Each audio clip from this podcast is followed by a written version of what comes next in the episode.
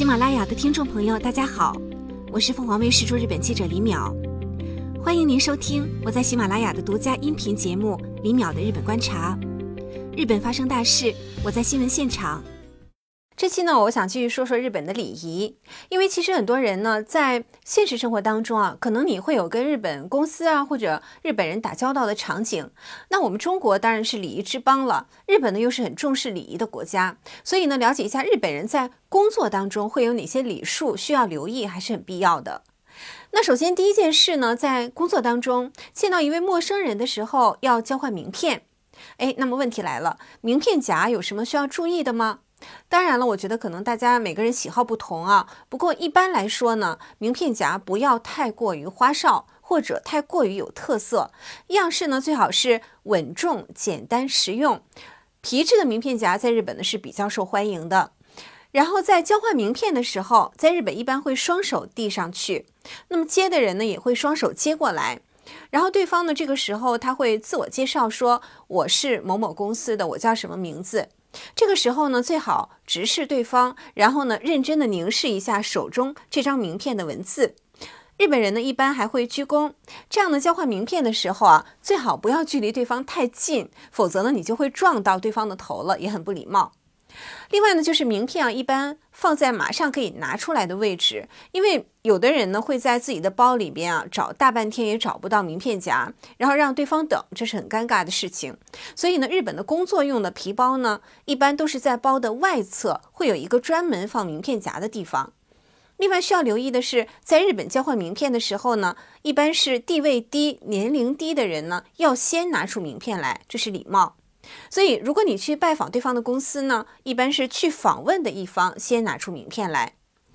当然了，可能有很多场合，可能人员比较复杂，但是呢，记住一点就是尽量自己先拿出名片，一般呢就不会失礼了。那么第二件事呢，说说伴手礼。欧米亚给，在日本呢去拜访别人的时候呢，有一个习惯是一般会带伴手礼。当然了，这不是绝对的。那伴手礼呢，通常是小点心。不过这里呢，需要留意的是，因为如果你去公司的话呢，一般是人数比较多的，所以呢，伴手礼最好是大家都可以吃的单个包装的点心，然后最好保质期长一点，最好有几天的样子。然后第三件事呢，就是自己的包应该放在哪儿。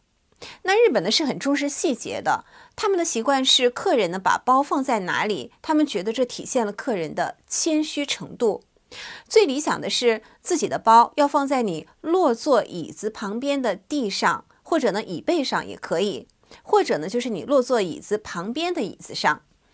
然后大家留意一下，很多大的手提包呢，下面会带有几个像纽扣一样的东西，那里呢其实就是防止你把包包放在地上的时候呢会磨损到皮包。所以呢，这样的手提包，当你去访问客户公司的时候呢，最好是放在地面上。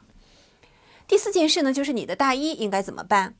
在日本呢，如果你去别人家里或者公司做客的时候呢，一般都会在进入对方家门。公司之前呢，就先把大衣脱下来拿在手上，而不是直接穿着大衣进去。那么大衣脱下来呢，落座之后，通常呢应该把它放在自己皮包的上面，或者呢叠好挂在椅背上。但是呢，不要摊开来挂在椅背上，因为那种做法呢，通常在日本是只有跟亲密的朋友才会有的举动。第五件事，乘电梯的时候应该是什么样的顺序呢？如果对方公司有人在带路。那么那位工作人员呢？他会先上电梯，然后呢，他会站在电梯的操作按钮前面，按下开门键，等所有的人都上去了，再按关门键。那么上了电梯之后呢，通常是地位最高的人呢，会站在这位工作人员的后面，然后他的左边呢，会是身份第二高的人。在离开客户公司的时候呢，一般对方会给你送到电梯前面，然后按下按钮，等电梯来了，你上了电梯呢，对方通常会站在电梯前面鞠躬，一直到电梯的门关上。所以呢，这个时候要是你不赶快去关电梯门的话，那对方呢就会一直鞠躬，他不能起身了。所以呢，最好尽快按下关门键，以免尴尬。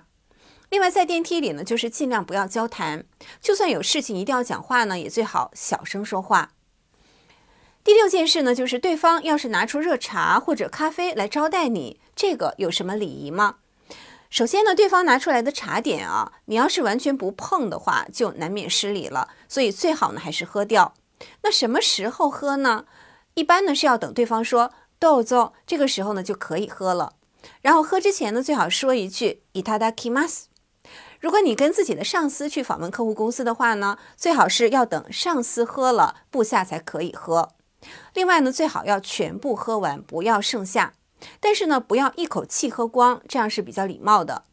那么女士的话呢，如果茶杯沾上了口红，一定要用手指轻轻地擦掉口红的印子，否则呢会被对方认为失礼。但是呢，有一个例外，就是日本经常会有那种谢罪啊、道歉目的的访问。要是你们去给别人道歉的话，一般的对方拿出来的茶点最好不要碰，这样呢就表达你很内疚、很歉意的心情。还有一点就是，我们一般呢每个人都会自带瓶装的茶或者水，可是呢访问对方公司的时候呢，一般不要拿出来，直接喝瓶装水。因为日本的礼仪就认为说水呢是要用杯子喝的，直接用饮料瓶不太美观。然后最后呢，对端茶出来的工作人员，最好看着对方的眼睛说一句ありがとうございます。喝完之后你说一句ごちそうさま，会给你留下很好的印象，觉得你很有教养吧。那么这些细节还真的是很繁琐，希望呢对大家会有帮助。 要是大家有什么对日本礼仪感兴趣的角度呢，也可以给我留言，然后以后呢，我们也可以继续介绍一下。以上就是本期节目，我是李淼，欢迎在喜马拉雅订阅收听李淼的日本观察，下期再见。